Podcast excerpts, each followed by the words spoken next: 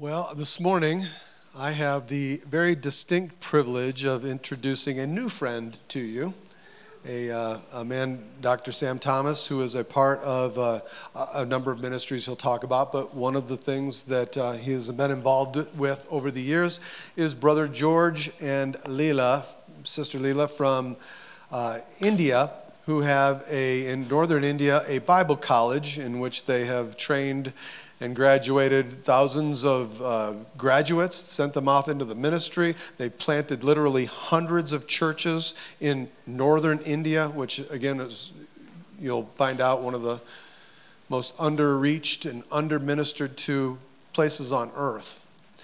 They have begun, and years past, I know Brother George told us about how they were planting churches, or not just churches, but uh, opening schools, Christian schools in Hindu uh, towns and Hindu villages where they, because of the hunger to see their young people have the opportunity to get out of where they're stuck, um, their Hindu families are placing their kids into Christian schools. And uh, again, what, what an amazing ministry. And so, over the years, ever since I've been here, we have, as a church, been a part of uh, ministering, sowing into, and giving, praying for the ministry that happens through Good News for India. And so, my new friend, Dr. Sam Thomas is going to come today and tell us a little bit about some of the works that are happening and minister the Word of God to you. Uh, you better fasten your seatbelts. He is going to go fast and furious through the Word of God and is going to share with you some incredible insights. So please pay attention, listen up. He's got something incredible to share with you today. And uh, will you give a new life welcome to Dr. Sam Thomas?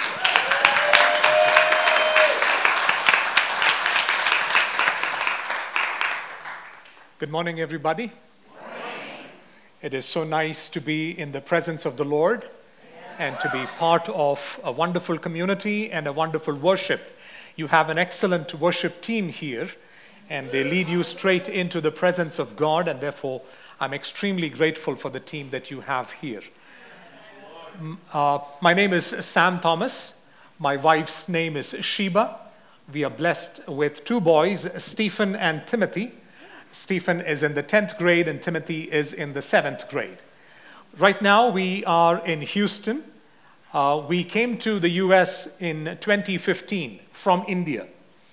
And we came to northern Indiana for my studies, finishing which in 21 we moved to Houston. We are part of a church called Grace Woodlands. Pastor Mark is familiar with uh, Pastor Steve and uh, the team there. Um, we are all part of one organization. Uh, we are also, my uh, family is also part of a, a group called Good News for India. Uh, Good News for India was started in the late 1980s by a couple by the name uh, George C. and Leela C. Uh, we say the name C because the last name is actually a tongue twister for many American folks. The name is Chavanika Manil. All right, so it's George Chavanika Manil and Leela Chavanika Manil. Nobody can pronounce it, so we just keep it George C and Leela C. So uh, they had wonderful jobs here in the US, but God called them to plant a ministry in India, and therefore they both resigned from their jobs and started sowing into uh, work in India. They started, they pioneered a Bible college in North India and they had just a handful of students uh, to begin with, and a very, uh, maybe two teachers to begin with. But God has blessed that effort, and it has become the biggest evangelical institution in the whole of North India right now. We have trained and set, sent around 3,000 people, and right now there are around 300 students in the Bible College and probably 30 plus faculty members. And by God's grace, it has become a world class uh, institution where we train pastors, we train Bible teachers, we train evangelists and send them, send them to different parts of the country so that they can start churches and so on. And by God's grace, we have around 600 plus uh, churches in North India, one of the most neediest places in the world. And we have, like you heard, we have uh, schools, we have child development projects, and things like that. I would want all of us to remember good news for India in your prayers And if you can, please support this ministry as well. It doesn't take much to support a child and its educational effort. For $30 a month, you can support a child. Uh, fully, uh, its studies would be taken care of. One meal per day would be taken care of. The child's uniform, books, a school bag, all those kinds of things would be taken care of for $30 per month. And that's the kind of money that we spend at McDonald's or someplace like that just in one go, right? So we are investing into the lives of children, into the lives of individuals, and I believe they are investing into their eternity as well.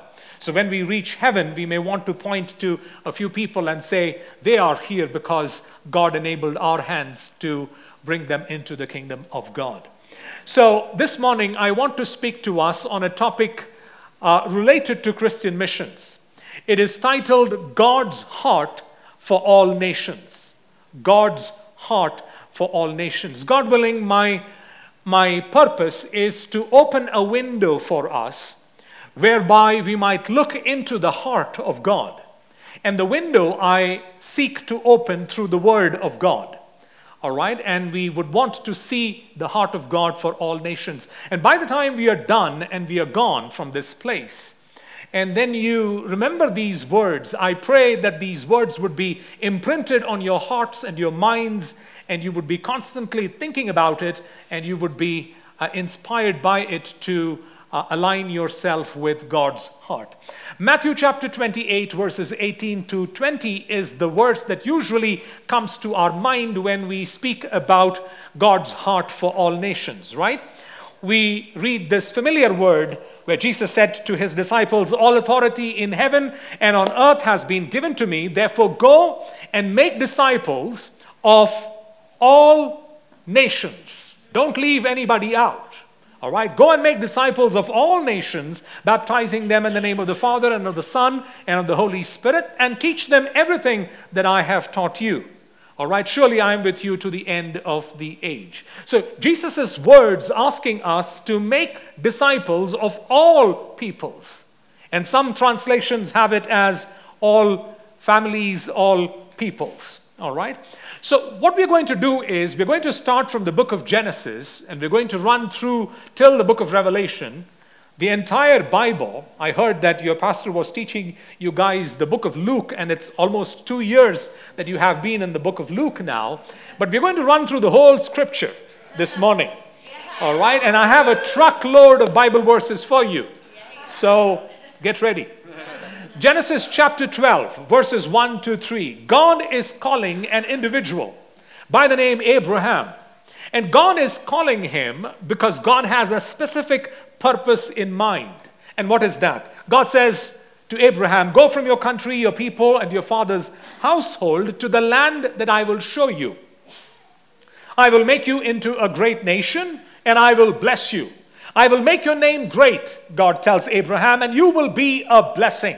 I will bless those who bless you, and I will curse those who curse you, and all peoples on the earth will be blessed through you. I want us to see that from the very beginning, God had all nations in mind, all peoples of the earth. And the fact that God called an individual out in Genesis chapter 12, by the way, Genesis 1 through 11 focuses on and the entire humanity.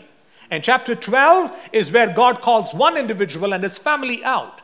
And there he calls them out so that they would be a blessing to all the nations around the world. The New American Standard has it as all the families of the earth would be blessed through you. Good News Translation, all the nations would be blessed through you. Now, God repeats this thing multiple times to Abraham, Isaac, and Jacob so that that would get into their system and they would teach their children children, this is why God has called us. He has separated us for this specific purpose. And I want to read a few verses to you. Genesis 18, verse 18. Abraham will surely become a great and powerful nation, and all nations will be blessed through him. Why this repetition? Because God wants Abraham to be reminded of the fact that God has called him for this specific purpose. And God wants the Israelites to read through the book of Genesis and be constantly reminded of the fact that they are called for this purpose. Genesis 22, Your descendants will take possession of the cities of their enemies, and through your offspring, all nations on earth will be blessed. God telling this to Abraham again and again. Gentlemen, I have selected you so that through you I can bless all the nations. God says the same thing to Isaac, chapter 26. I will make your descendants as numerous as the stars in the sky and will give them all these lands, and through your offspring, singular, all nations on earth will be, will be blessed. That means very early in the Bible, God is promising the coming of the Messiah. Your offspring will be a blessing for all the nations. Genesis 28, God is speaking to Jacob now. Your descendants will be like the dust of the earth, and you will spread out to the west and to the east, to the north and to the south. All peoples on earth will be blessed through you and your offspring. That means you will be a blessing to all nations, and your offspring, the coming one, the Messiah, the Christ, he will be a blessing to all the nations as well. So, five times in the book of Genesis, so that this thing would get into their system. You know, when teachers teach children in schools, they have to repeat things so that it gets into their system, right? And that's the way God is dealing with his people right here. He's repeating this multiple times to them.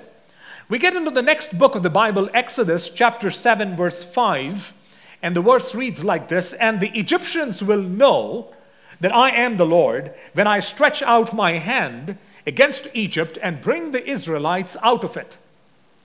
So the time of Abraham and Isaac and Jacob is over. It's almost 400 years now, and they are in Egypt as slaves to the Egyptians, the Israelites. And now God says, I'm going to reveal myself both to the Israelites and to the Egyptians. I want even the Egyptians to know that I am God.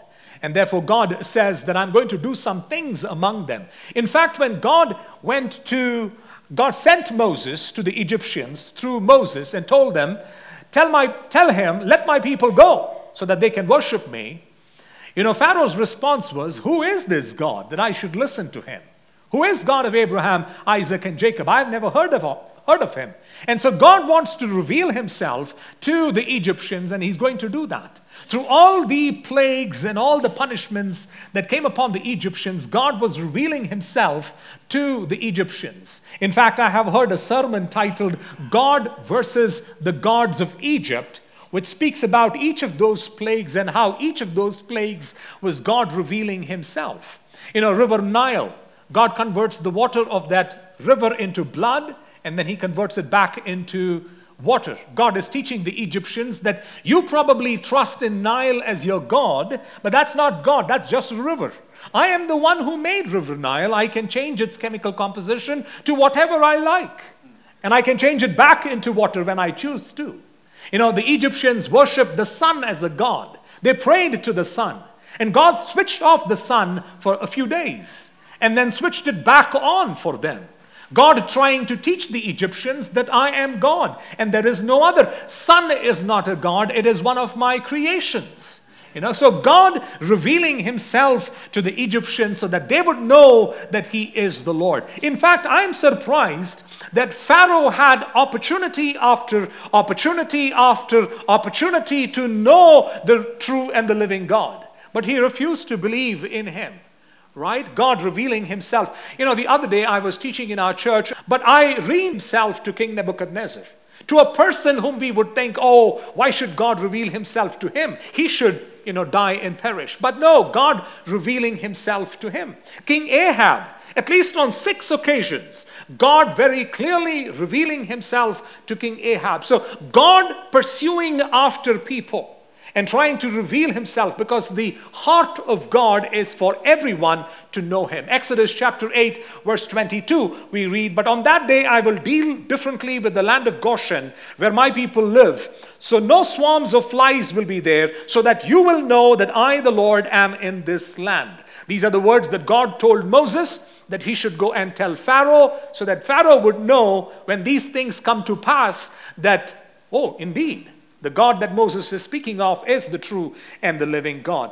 Exodus 9:16 But I have raised you up for this very purpose God tells the Pharaoh that I might show you my power and that my name might be proclaimed in all the earth. God intended the things that were happening in Egypt to be recorded, to be retold to peoples all over the earth. Exodus 14 18. The Egyptians will know that I am the Lord when I gain glory through the Pharaoh, his chariots, and his horsemen. So, God speaking to them about something that is going to happen to them when they were going to cross the Red Sea, and God saying that the things that I would do there would cause them to know that I am the true and the living God.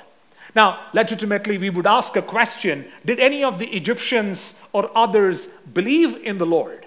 And the answer to that is partially given to us in the book of Exodus, Exodus 9 20 and 21. Those officials of Pharaoh who feared the word of the Lord hurried to bring their slaves and their livestock inside. I am assuming this is before the plague of the hail. All right? But those who ignored the word of the Lord left their slaves and livestock in the field. So some people are beginning to open their eyes and they're beginning to recognize that whatever Moses says is coming to pass. And so we can save ourselves from this plague because God has given us instructions on how to. And therefore they feared the word of the Lord and they did what was required of them. Exodus chapter 12, verses 38, we read, Many other people went up with them. Many Egyptians went along with the Israelites out of Egypt into the promised land. And why would some Egyptians do that? They have land, they have property, they have possessions, they have family in Egypt. Why would they leave all of that and follow the people of God into the promised land, not knowing what would happen to them there? It is because they realized who the true and the living God is. And therefore, they were ready to make every kind of sacrifice in order to follow God.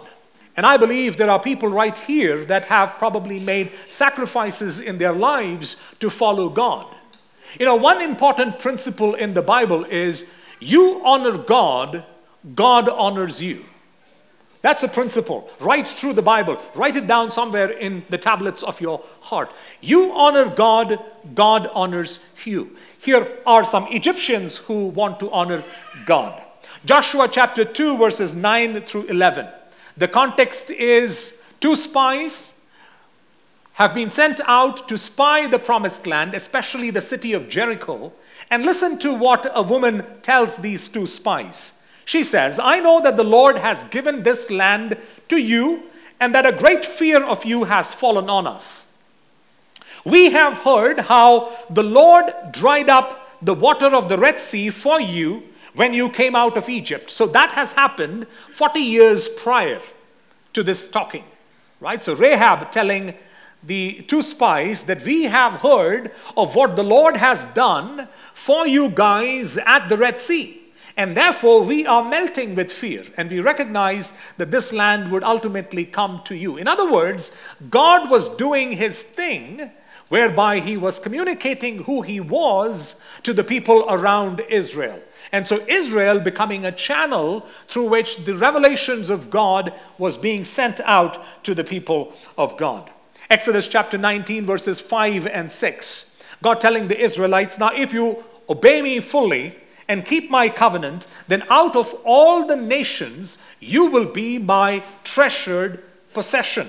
Although the whole earth is mine, you will be for me a kingdom of priests and a holy nation. In other words, I am setting you apart for a specific goal. I want you to be the reflector of my light to the people around you, to the peoples around you. The revelation that I give you, I intend that other people would see it. In fact, when God gave the laws to the people of Israel, the law of Moses, one of the intentions was that the people around them would look at the Israelites and wonder where did they get these laws from?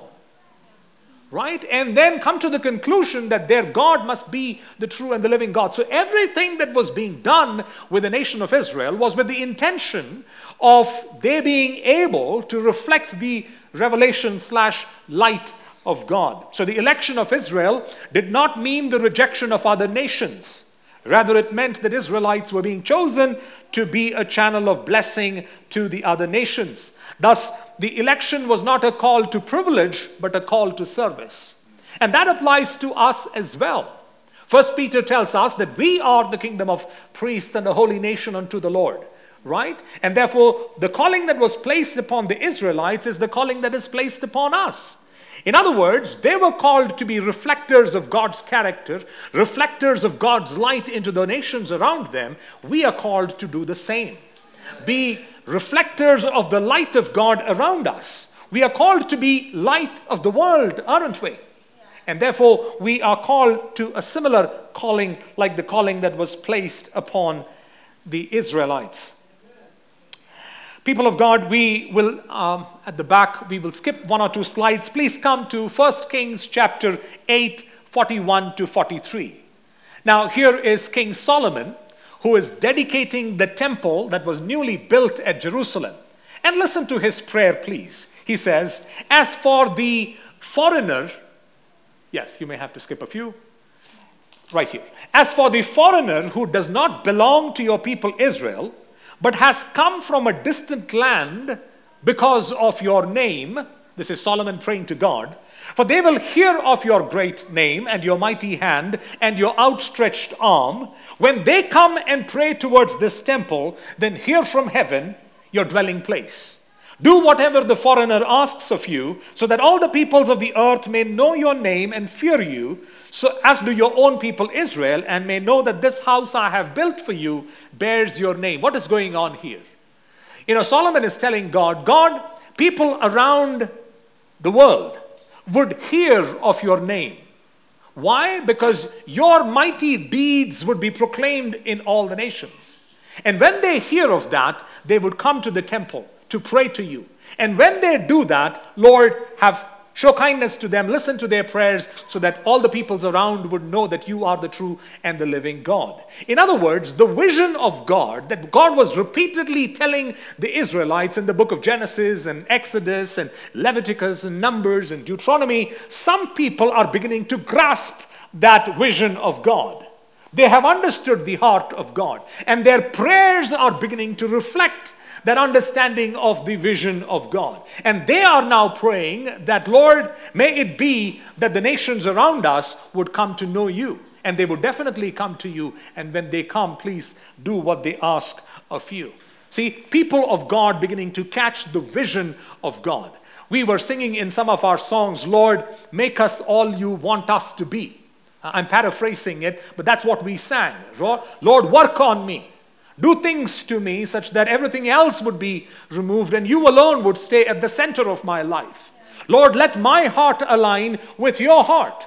May my heart love those things that your heart loves. May my heart hate those things that your heart hates. May I respect those things that you respect. And may my heart despise those things that you despise. May my heart run after those things that your heart runs after. May my heart stay away from those things that your heart stays away from. Lord, give me a heart after your own heart, is the meaning of all that singing.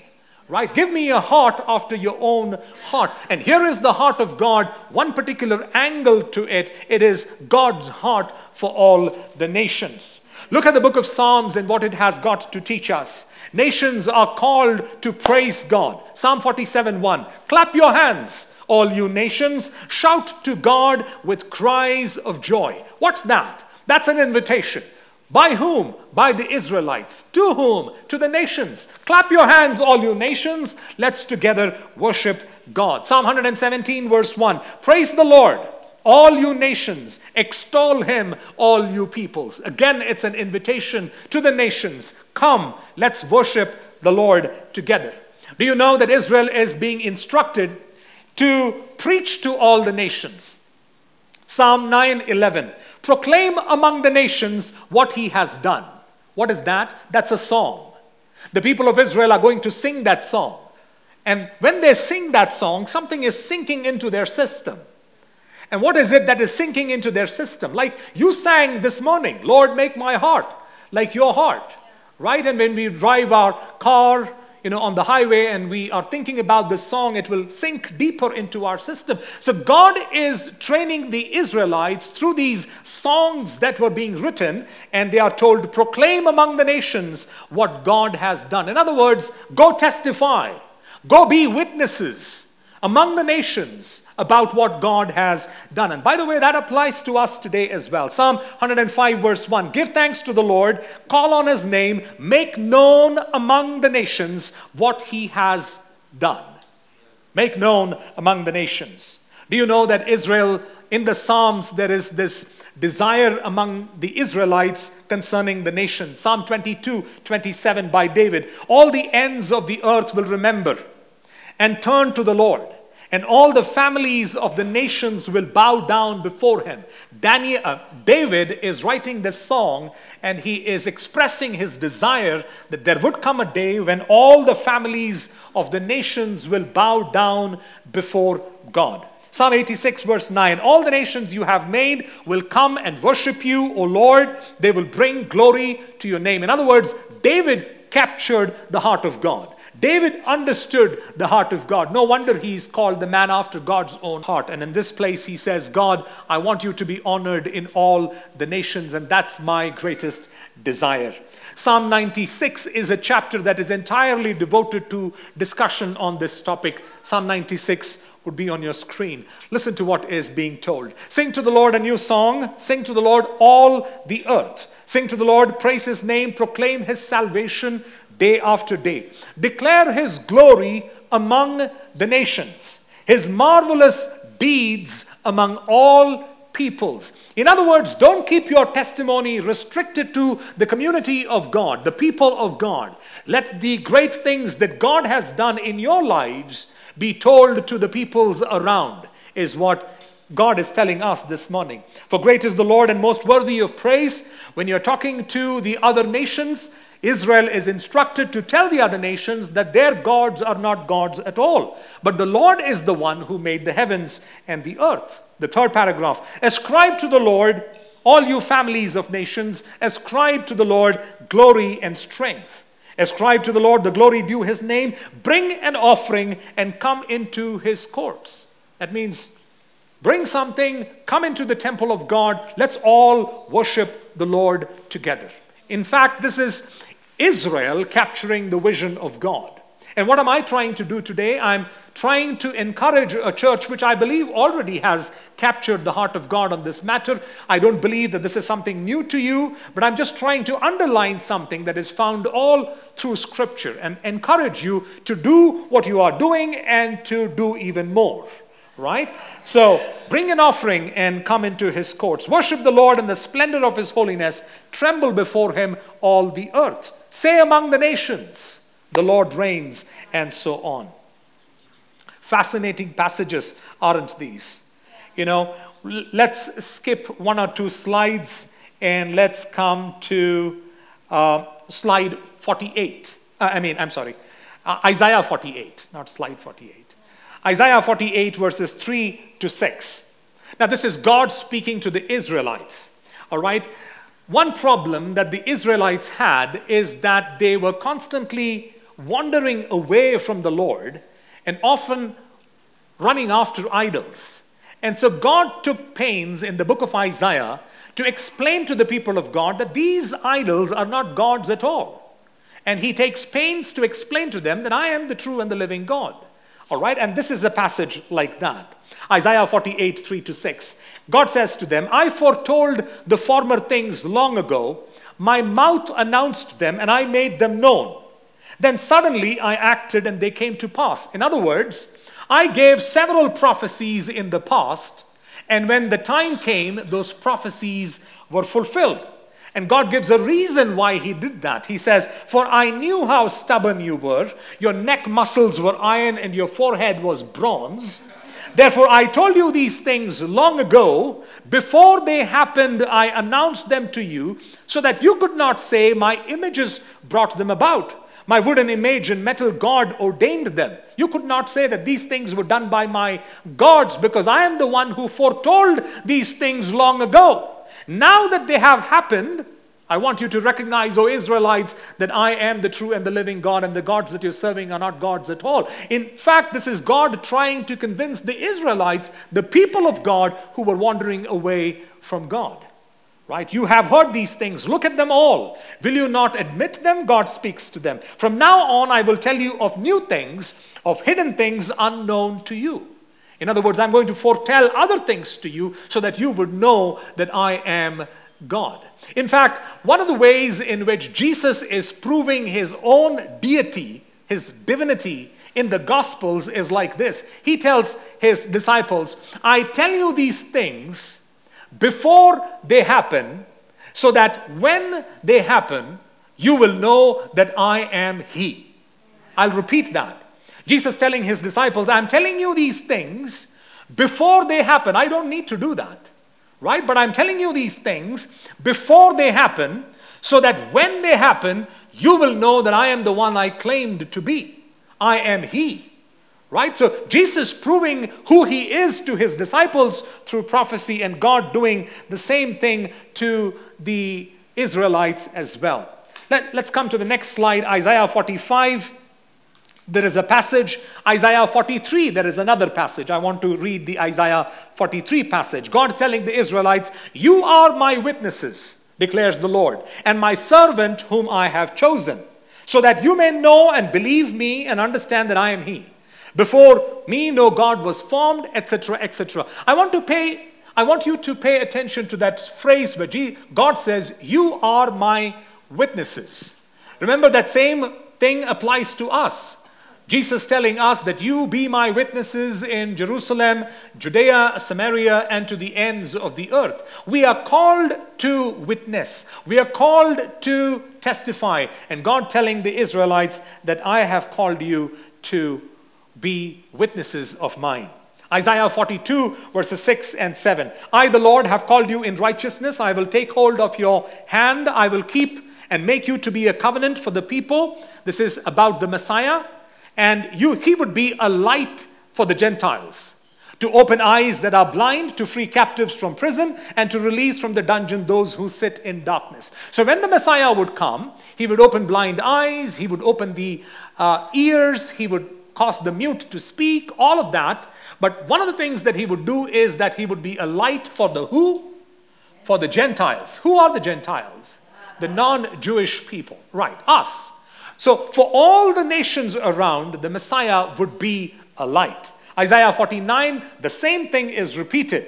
And God telling uh, the Messiah that it is a small thing for you that only that you should bring back the tribes of Jacob to me all right? I will make you a light for the Gentiles, that you may bring my salvation to the ends of the earth. Repeated multiple times that Israel, you are called to be a light to all the nations. When the Messiah will come, he will be a light to all the nations. What are we talking about? We are talking about God's heart for all nations. And that's what we are trying to grasp. All right, in the Old Testament, God has used several individuals to do this particular thing. For example, there is mention of an unnamed slave girl, probably in her teens or probably in her 20s, we do not know. She knew of the true and the living God, and she saw a need in the house of Naaman, uh, the Syrian army commander.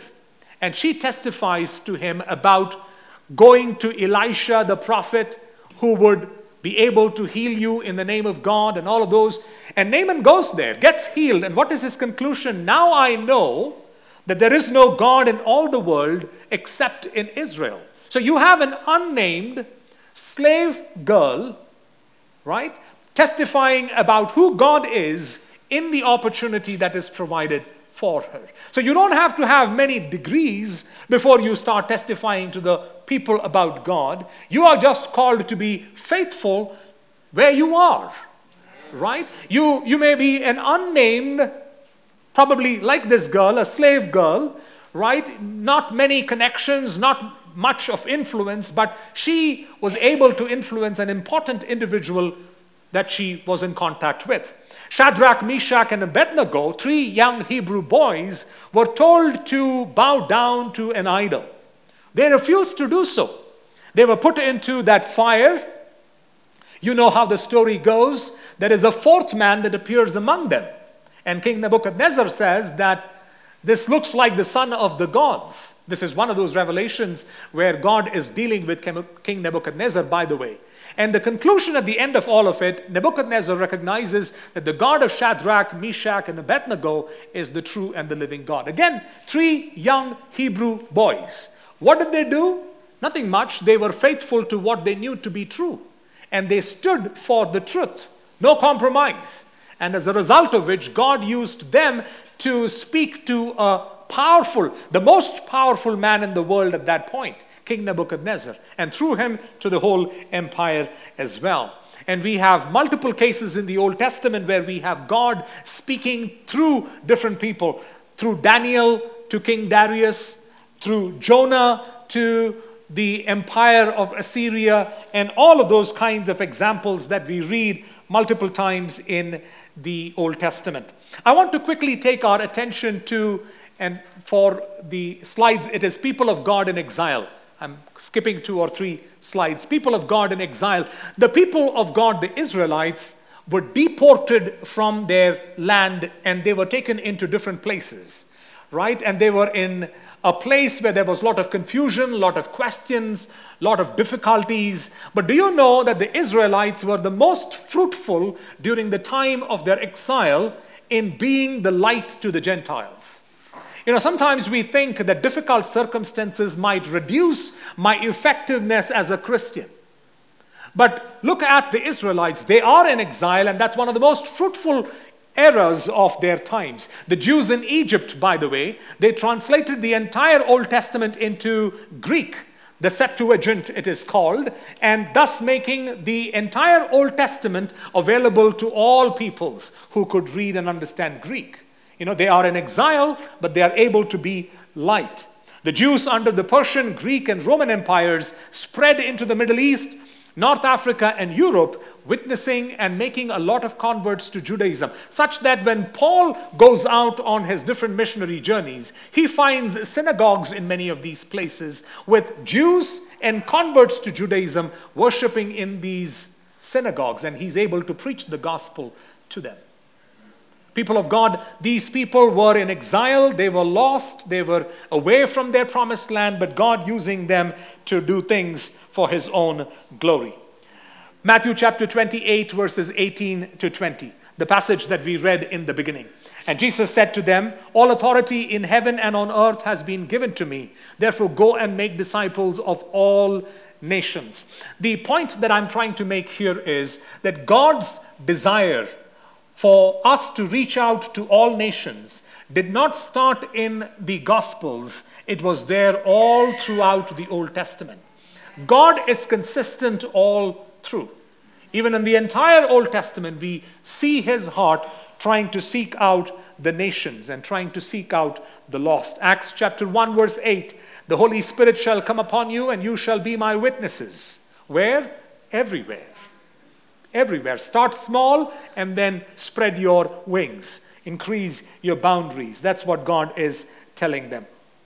The book of Acts is a place where we read 30 years of Christian history, right? 30 years of Christian history, AD 30 to AD 60. And what were these people doing? They were trying to take the gospel to the ends of the earth. They were trying to fulfill the command of the Lord. And beginning in Jerusalem, they did go out into Judea to Samaria, and the final chapters talk of the gospel being preached in Rome. So, for somebody in Jerusalem, Rome is like the ends of the earth, a conscious effort to reach out to all the nations. Paul, being an apostle to the nations, the three missionary journeys, and so on. And while Paul is making those missionary journeys, there were other disciples who were traveling to other parts of the world. It is said that Matthew traveled to Ethiopia, and Thomas is said to have come to India 2,000 years ago. You know, uh, in AD, this is what we Christians in India believe. This is our tradition. We don't have any foolproof uh, proof to provide to say that Thomas did really come to India, but we have a long, long tradition that goes back, which says that Apostle Thomas came to India somewhere around AD 52. So several people in my state have the name Thomas attached to their name. So I am Sam Thomas, and you will find plenty of Thomases coming from the state that I come from. probably in honor of Apostle Thomas, who came to India to preach the gospel. So the disciples of Jesus took the Great Commission very, very seriously. And they took, they took all the pains that was necessary and they went out in different places to preach the gospel. Fast forward, and we come to the book of Revelation, chapter 5, verses 9 through 10. We read, and they, speaking about Christ, to take the scroll and to open its seals, because you were slain. And with your blood you purchased for God persons from every tribe, every language, every people, and every nation. You have made them to be a kingdom and priests to serve our God, and they will reign on the earth. So there is going to come a time in the future where, in the presence of God and Christ and the triune God, the Holy Spirit, we would all be standing. And there would be people from every language and every tribe and every people and every nation who would be singing praises to the Almighty and to the Lamb who was slain, because by his blood we were all, will be seen not into his presence. So there is coming a time when this vision will be seen, made complete. So what we see as the vision of God in Genesis chapter 12 comes to a completion in the book of Revelation chapter 5. Revelation chapter 7. After this I looked, this is John speaking, and there before me was a great multitude that no one could count. From where? From every nation, tribe, and people and language standing before the throne and before the Lamb. They were wearing white robes and were holding palm branches in their hands. And you and I are among them, would be among them when that time comes. And we would witness a huge multitude of peoples from of every kind of color, every kind of ethnicity, every kind of language, every what a beautiful day that would be, would it not? And we are looking forward to that day. The day has not yet happened, it is still into the future. And what are we called to do at this point? We are called to catch the vision of God for all nations and do all that we can in order to make that possible. God has chosen people in every generation to do the things that He has for that generation. About David, it was told that he fulfilled God's plan for his generation. And so may that be said about us as well. May God enable us to pay attention to the Great Commission that God has brought to our presence.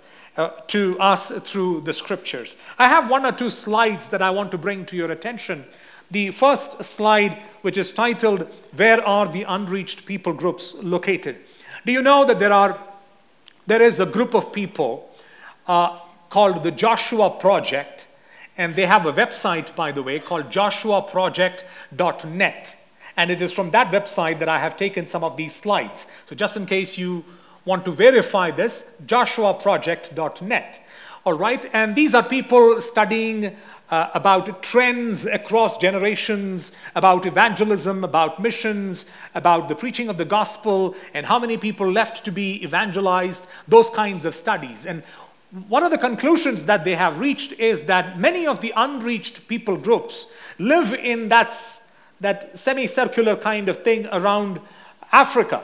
That's northern Africa is mostly uh, Muslim in, uh, by their religion, and southern Africa, the second half of Africa, is mostly uh, Christian. By the way, did you know that in 1901, Africa was only 10% Christian? Do you know that by 2000, Africa has become 50% Christian? That means the 20th century was a great century as far as Africa is concerned. And my prayer is that God would bring a similar century to India. You know why? Because India has the same population as all the African countries put together. India is probably half to one third the size of America, but we have four times your population. We are 1.4 billion people. I'm not bluffing, go check this out. 1.4 billion people. And I hope and I pray for the day when this would be a reality. Just like the 20th century was a transforming century for the continent of Africa, may the 21st century be a transforming century for India the enemies of the gospel are beginning to raise their heads and oppose the work of the gospel in the country because they're beginning to see changes in the country. But if you look at that map, most of the red dots are in India.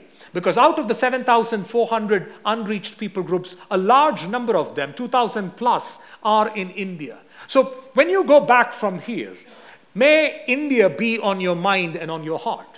And you re- recognizing that God wants us to reach out to all the nations, may you pray for India in your morning prayers and in your evening prayers. When you are in the kitchen doing your, the dishes, or you are in the car driving, breathe a word of prayer for India. God, raise up people who would preach the gospel in the country. Strengthen the pastors, Lord. Strengthen the Bible schools that are there. Strengthen the Christian orphanages, the Christian schools, the Christian hospitals, and all the work that is being done there so that through all that is being done, the name of Christ would be glorified. The kingdom of God would be built. May this be an earnest prayer that comes out from your inner being. I have one more slide and I will sit down. All right? Thank you guys for being patient with me you know, my speed and all these verse after verse thing. You guys are really amazing. God bless you guys. In this slide, the next one, we read of the number of unreached people groups in India, which is around 2,139. Pakistan, the neighboring country, has 820 unreached people groups. China, 443. Bangladesh, 276. Nepal, 263. And many of these countries are adjoining each other. Nepal is to India's north, uh, Pakistan is to India's west, uh, and then Bangladesh is towards our east, uh, and China is the only, China is towards our north. China, we share borders with China. We do. And so this is the area that needs to receive the gospel, this entire region. And since I'm from India, I'm asking you that you might focus your prayers on India. And if the Lord is laying on your heart to support the ministries there as well, please do and you have Pastor Mark to guide you in that direction as well. I forgot this during the first service. I have a few newsletters from Good News for India at the back table there. So if you are interested in knowing more about what we are doing and uh, some of our ministries, there are newsletters at the back. Please pick them up. Um, may God give us a heart that is after His own heart. God bless all of us. Thank you.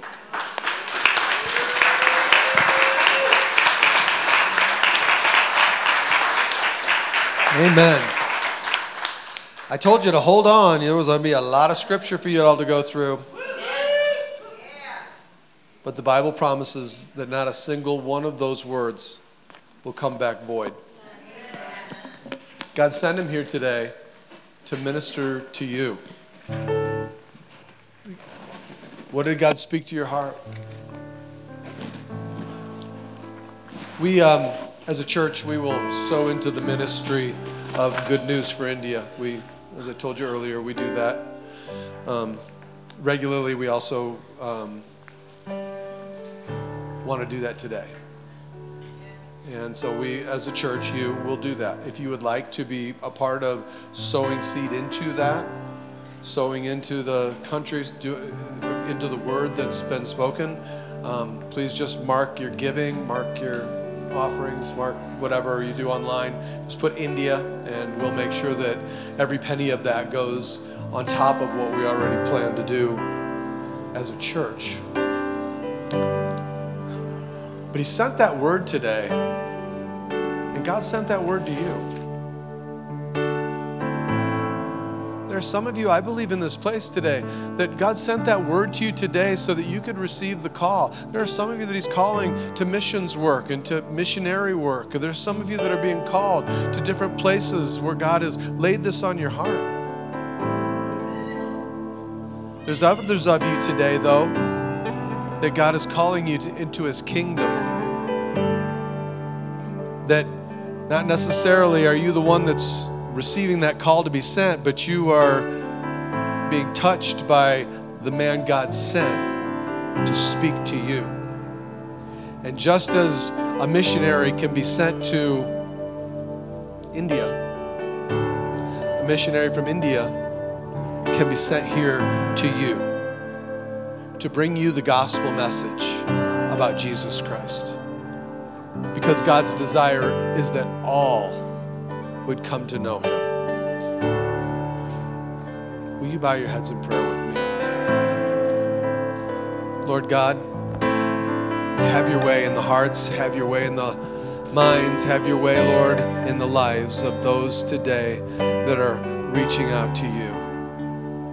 Those, Lord, that are seeking for answers, those who are struggling in life, those who are overwhelmed in their sin, those who are bound in their baggage, those who are behind the prison doors and just cannot seem to find a way of escape.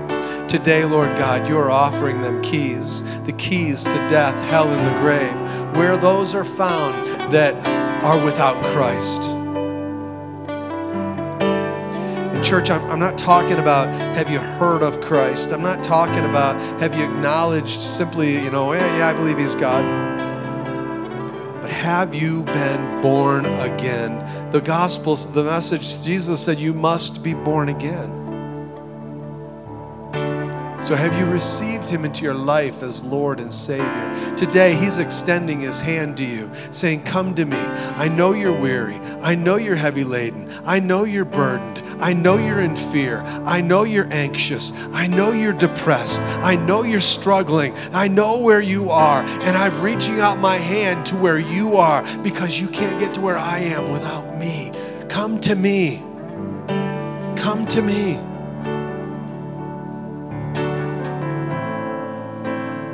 It's as simple as reaching out to take the hand of Jesus today. Call upon my name, you shall be saved. Turn in repentance, and you will be forgiven. Come to me, and my blood was shed to cleanse you and wash you and make you white as snow. I came, he says, to give you life and life more abundantly. Those are promises that He's made personally and speaking those promises to you. Do you need to say yes, Jesus? I don't know everything that they're talking about. I just know I, I need a change. I need something. I need you. I, I don't, I just need you. Is that you today? Would you just slip up your hand and say, Pastor, will you pray for me? I, I need Jesus. I need to reach out and take his hand. Amen. Come on, is there any other hands? I see those. Praise you, God. Come on, just keep your hand up for a moment. All over. Thank you, Lord. He sent his word for a purpose, and today that word is ministering in you, ministering to you. Just give him your life. It's as simple as, Lord, I need you. I don't understand it all. I just know I need you. Will you come into my life? I don't feel like it's got a ton of value right now. But will you come into my life and redeem me? Bring me back to what it is you created me for? That you could open up the heavens and, Lord, can I really be saved? Come on, from your heart. This is in our heart. We believe. Jesus, you saw the hands. Holy Spirit, you saw the hands. Go to every single hand that was raised in this place. Go to that life, we pray, and move into their hearts, move into their souls, set them apart for eternity. Well, you just need to make that your prayer. I can't save you. This altar can't save you. I, I can't lead you in a, a pat prayer that, you know, you just say exactly what I tell you to say. Because if it doesn't mean something in your heart, then it doesn't mean something. Make it your own prayer today. I need you, Jesus. I need you, Jesus. I need you, Jesus. Thank you, Lord. And if you've prayed that prayer, what I've done in your life, pray with you. The altar is open and, it, and it's open for you.